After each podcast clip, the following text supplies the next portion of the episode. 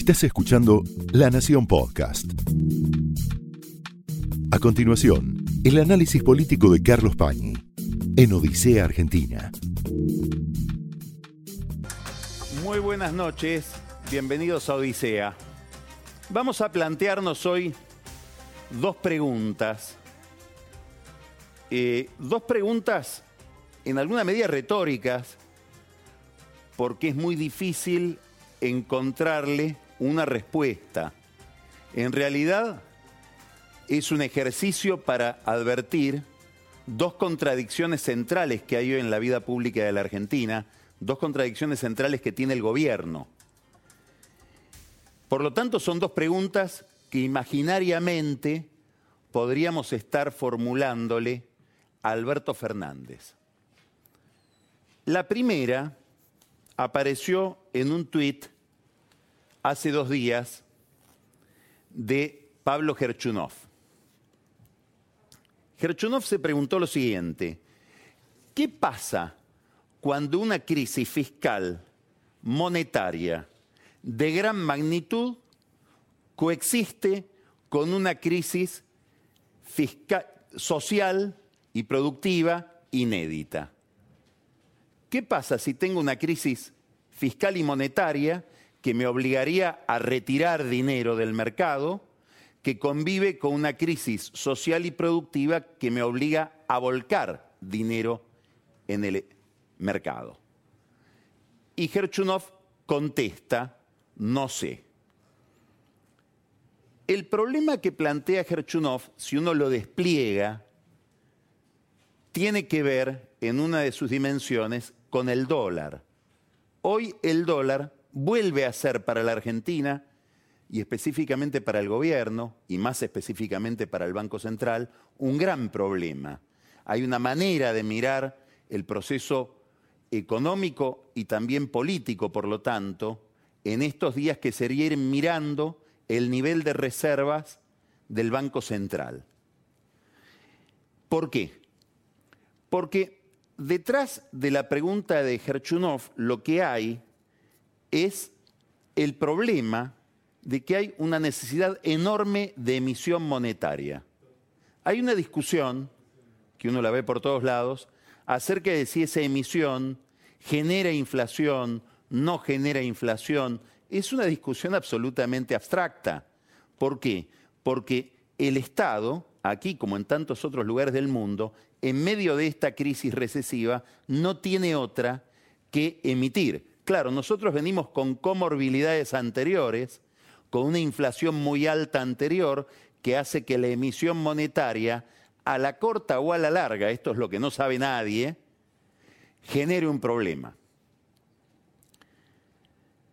Ahora, ¿cuál es el problema de la emisión hoy? con independencia de los efectos inflacionarios que pueda tener en el corto o en el largo plazo, que destruye la moneda. Al destruir la moneda hace que la gente, todo el mundo, busque el dólar. Y esto se nota justamente en el juego del Banco Central con el mercado. En la compra-venta de dólares del mes pasado, el Banco Central perdió 500 millones de dólares. ¿Por qué eso es relevante? ¿Qué significa haber perdido en el mes de julio 500 millones de dólares por parte del central?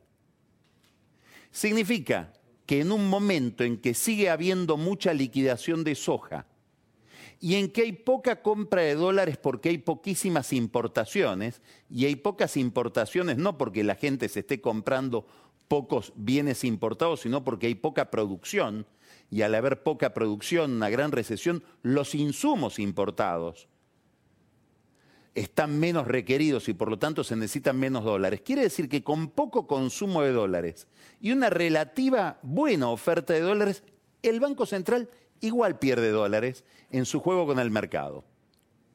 ¿Qué hay que pensar? Bueno, en el cortísimo plazo, en cualquier momento esto de poder comprar 200 dólares por mes en el dólar oficial se va a cortar hay una necesidad angustiante de dólares por parte del Banco Central que ve cómo van goteando sus reservas, aún con un cepo que al lado de este cepo, aquel de Kisilov, que levantó Macri, es libertad de cambios. ¿Por qué esto es un problema?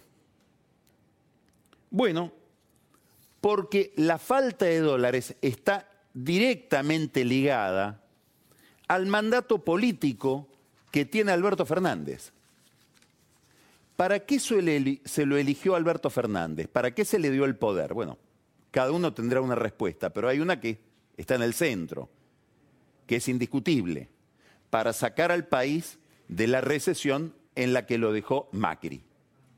Y ahora se refuerza ese problema sobre llovido, mojado, para sacar al país de la recesión en la que lo ha metido la cuarentena. No necesariamente la pandemia, obviamente que la pandemia obliga a una retracción de la economía, pero en la Argentina esa retracción o esa cuarentena ha sido tan estricta que provoca una recesión más aguda todavía. Bueno, Fernández, Alberto Fernández debe sacar al país de esta recesión.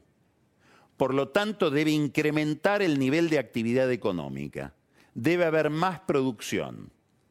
Y al haber más producción se necesitarían más dólares. Y ahí está el problema de la falta de dólares del Banco Central. Si él quisiera reanimar la economía rápidamente, se encuentra con un límite que es la falta de dólares. Este es un problema, Gerchunov ha sido uno de los que mejor lo describió, a lo largo de la historia de los últimos 50, 60 años de la Argentina, central. Para algunos es el problema. Hay un problema de cuántos dólares generar para que el proceso de expansión de la economía sea viable. Ese problema ahora está como reducido a escala exagerado, como una especie de caricatura. El problema que tuvimos siempre, que para crecer no tenemos los dólares necesarios, se agudizó. Después vamos a hablar de esto con Luciano Laspina, ahora en el comienzo del programa. Muy bien, ¿qué novedad ha habido en los últimos días? Que aparecen funcionarios del gobierno, funcionarios importantes del gobierno, tratando de dar una respuesta a esta pregunta que se plantea Gerchunov. Gerchunov se plantea el problema entonces de cómo hacer para resolver el nudo gordiano que me plantea una economía con una gran depresión en términos de actividad, en términos de dinamismo, en términos de crecimiento, si a su vez no puedo tener recursos fiscales para dar la vuelta porque tengo al Estado en crisis en términos fiscales. Bueno, ¿cómo hago para combinar estas dos cosas? ¿Cómo se sale de este atolladero? Tratan de contestar Martín Guzmán, probablemente la que mejor desarrolló la respuesta oficial, Cecilia Todesca, y como una especie de profesor que ambienta al oficialismo, aunque no sea funcionario, Daniel Heyman. Son tres entrevistas que hubo este fin de semana o en los últimos tres días que tratan de dar respuesta al planteo de Gerchunov. Y en los tres casos se advierte que tampoco saben. Es decir, que es un problema de dificilísima resolución. Todesca, que es la que más se aproxima a darle una respuesta, dice, bueno, vamos a animar a aquellos sectores vamos a crecer animando a aquellos sectores que consuman pocos dólares. Bueno, entonces vamos a animar poco. Mientras tanto sigue la brecha cambiaria.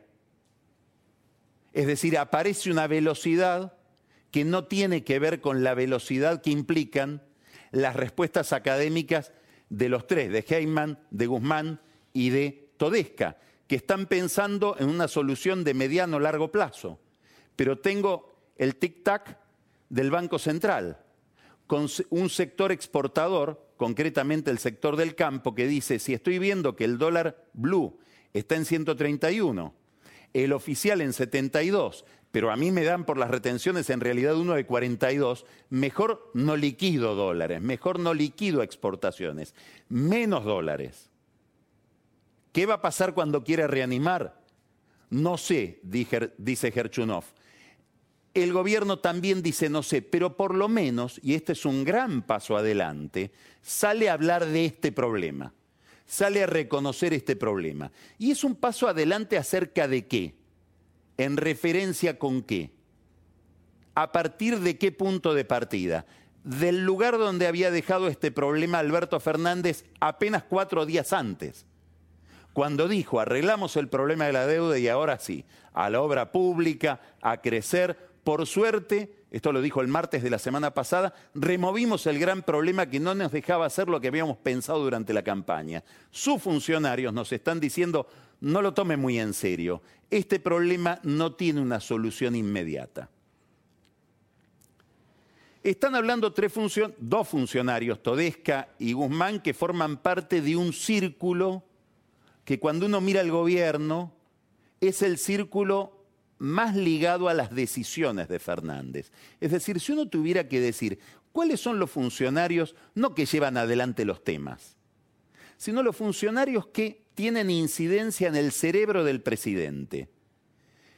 Vilma Ibarra, Martín Guzmán, ahora voy a decir algo que no es obvio, Jorge Argüello, que está en Estados Unidos como embajador,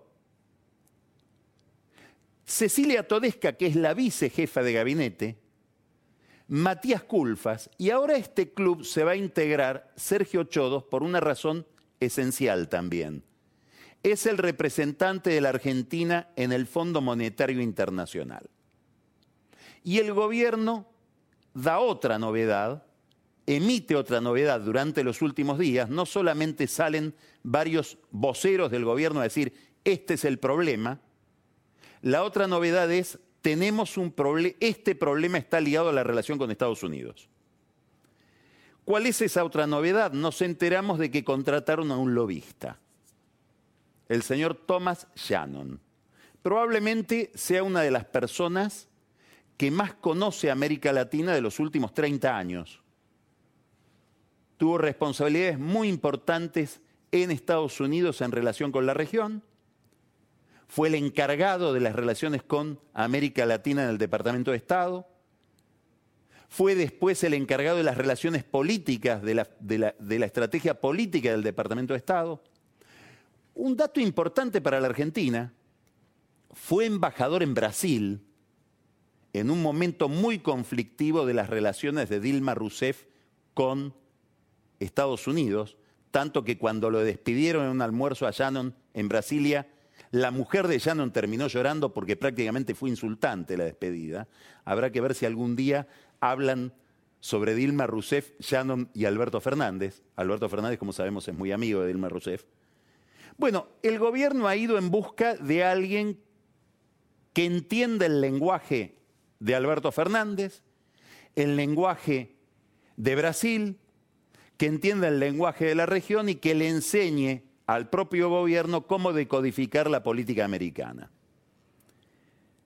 Para esto se le pagan 2 millones de dólares por año a través de un estudio que es Arnold Porter. Muy bien, habrá todo un debate, ya está desatado el debate de si la diplomacia argentina necesita a Shannon o alcanza con la Cancillería y las embajadas.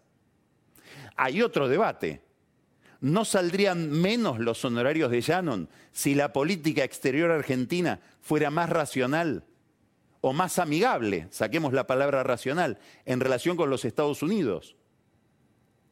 ¿Cuánto gana Shannon o cuánto se lleva a su casa Shannon gracias a que Alberto Fernández firma mensajes agresivos contra el gobierno de los Estados Unidos con el Grupo de Puebla? Bueno, en beneficio de Shannon, lo seguirá firmando. Lo cierto es que hay una señal detrás de esto, que es tenemos un problema con Estados Unidos. ¿Y por qué esta señal es importante? Porque va el gobierno a una negociación de aproximadamente cuatro o cinco meses con el Fondo Monetario Internacional, donde Estados Unidos es decisivo. Esto es lo que explica la incorporación de Shannon como lobista en Washington algo que vino dado por consejo de Jorge Argüello, el embajador en Washington, el ministro Guzmán y Sergio Chodos, el representante en el fondo que lo acabo de mencionar.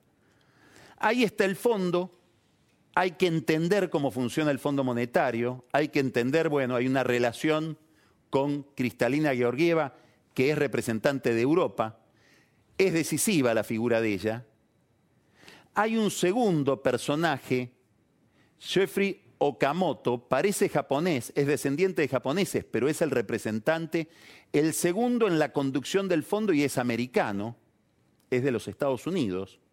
Hay un representante de Trump, concretamente en el fondo, que no es del staff del fondo, de la conducción del fondo, es el representante de Estados Unidos, Mark Rosen. Todo esto es secundario. Al que hay que mirar es a un señor que se llama Mauricio Kleiber Carón. Es el encargado de relaciones con América Latina de la Casa Blanca. Acaba de decir que él, cuando estaba en el fondo, ocupaba el lugar de Mark Rosen, representante de los Estados Unidos en el Fondo Monetario, alentó que se le diera un préstamo especial a la Argentina para que las elecciones las gane Macri. Bueno, felicidad en el kirchnerismo, felicidad de Alberto Fernández, que decía todo esto sin tener un testimonio que lo avale. Mm, eh, Claver Carón acaba de decir, ¿ustedes creían que ayudamos a Macri y a la Argentina fiscalmente dándole reservas, fortaleciendo la posición del Banco Central para que gane las elecciones Macri? Sí, eh, fue así. Bueno, ¿por qué es importante esto? Porque lo que está diciendo Claver Carón es, para nosotros era mejor que ganara Macri y no somos amigos de Fernández. Hay un motivo, un reproche especial que puede tener Kleiber Clarón con el gobierno argentino. Él es aspirante a conducir el Banco Interamericano de Desarrollo. Primera vez que Estados Unidos aspira a esa posición.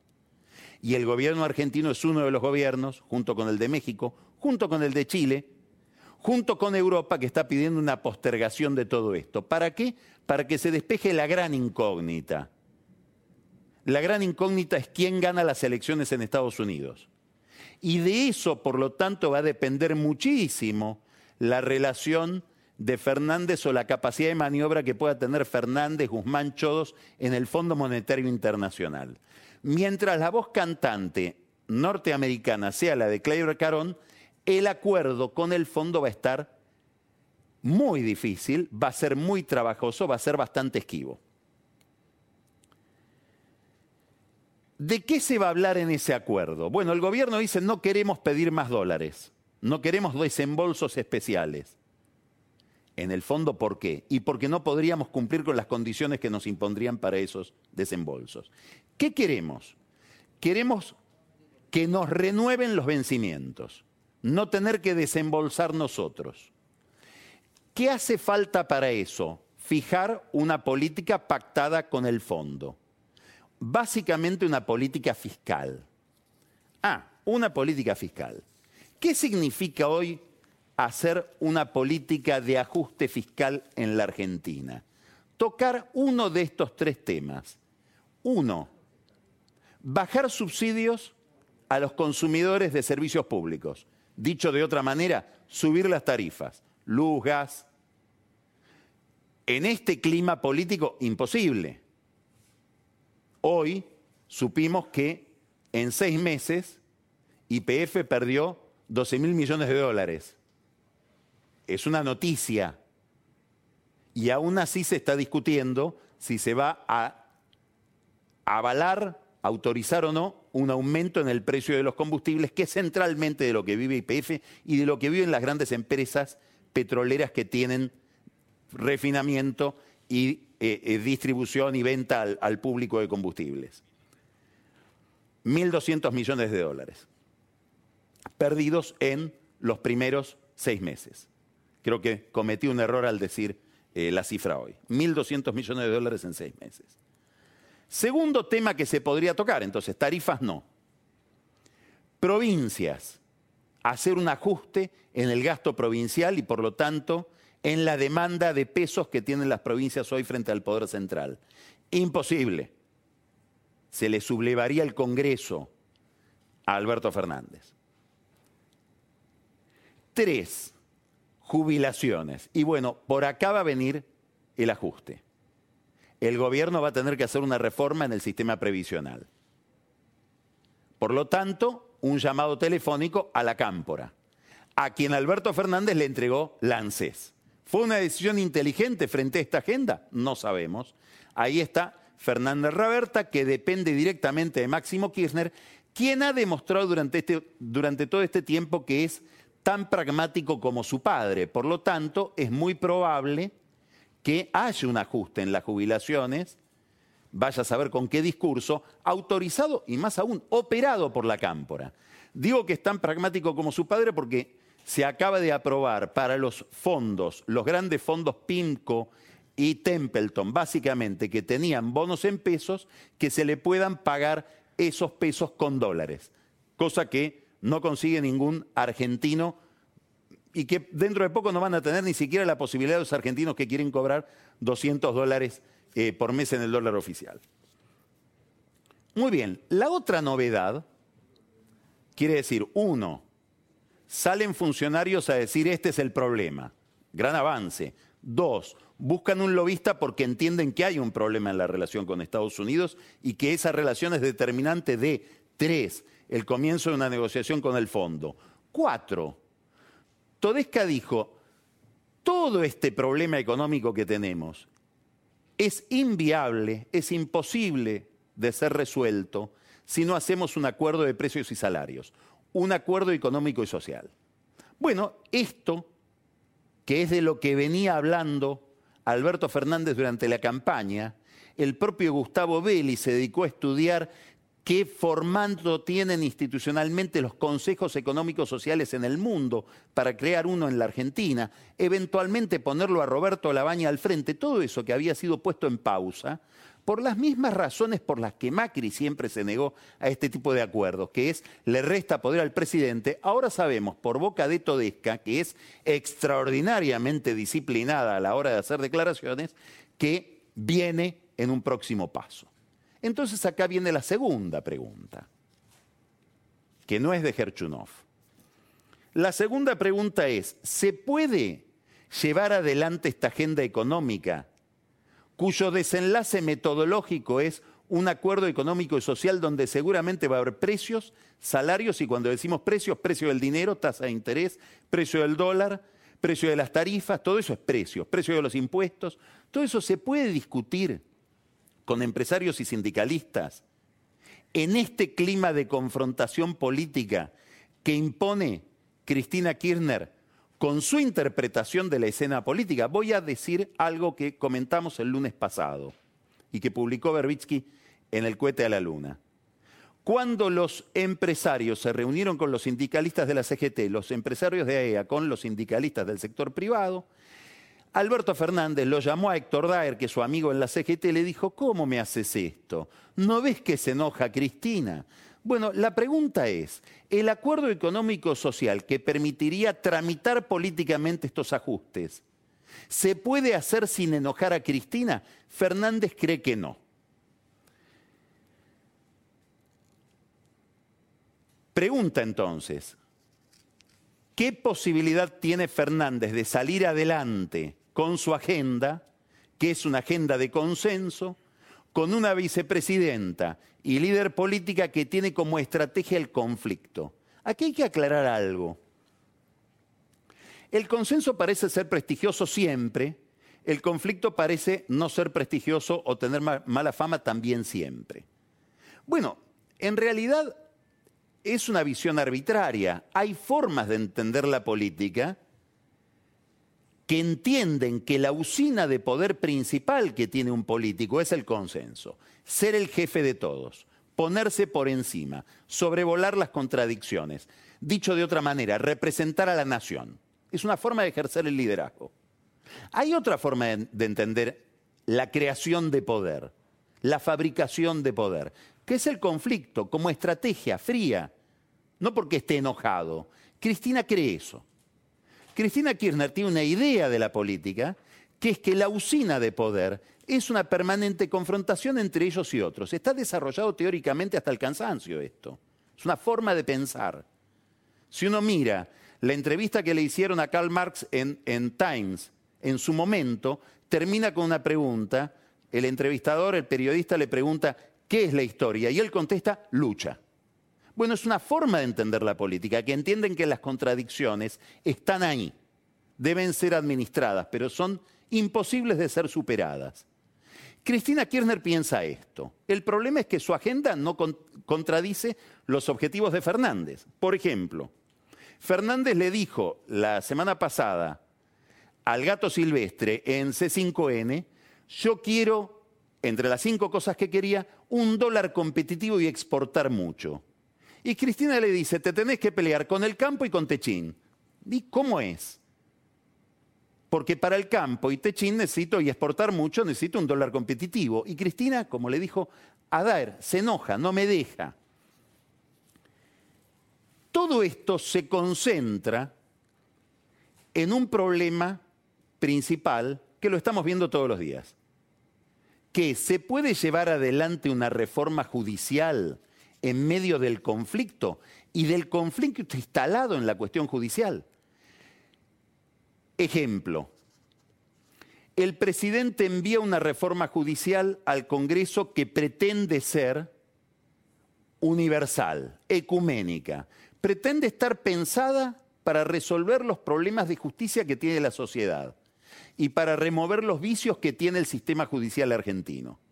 Mientras tanto, desde su cuenta de Twitter, la vicepresidenta de este gobierno explica qué tiene que hacer la, jueza Servini de Cubría para prácticamente ponerlo preso a Macri. Ella dice, Servini de Cubría tiene que mirar todas estas comunicaciones que demostrarían que hubo una mesa judicial y seguramente si lo hace va a demostrar eso. Hablando de la intervención al teléfono de Macri. La Cámara Federal le dice, usted no puede hacer esto, Servini, tiene esta limitación. ¿A quién le hago caso? pregunta Servini. ¿A la jefa de todo, que es Cristina, o a la Cámara Federal? A quien Cristina en, en esa cuenta de Twitter también insulta. Bueno, a Cristina. Y ahora está denunciada Servini por desobediencia a la Cámara. A ver, no sé si el lofer existe o no, pero si hubiera lofer, que creo que no hay, es muy parecido a esto.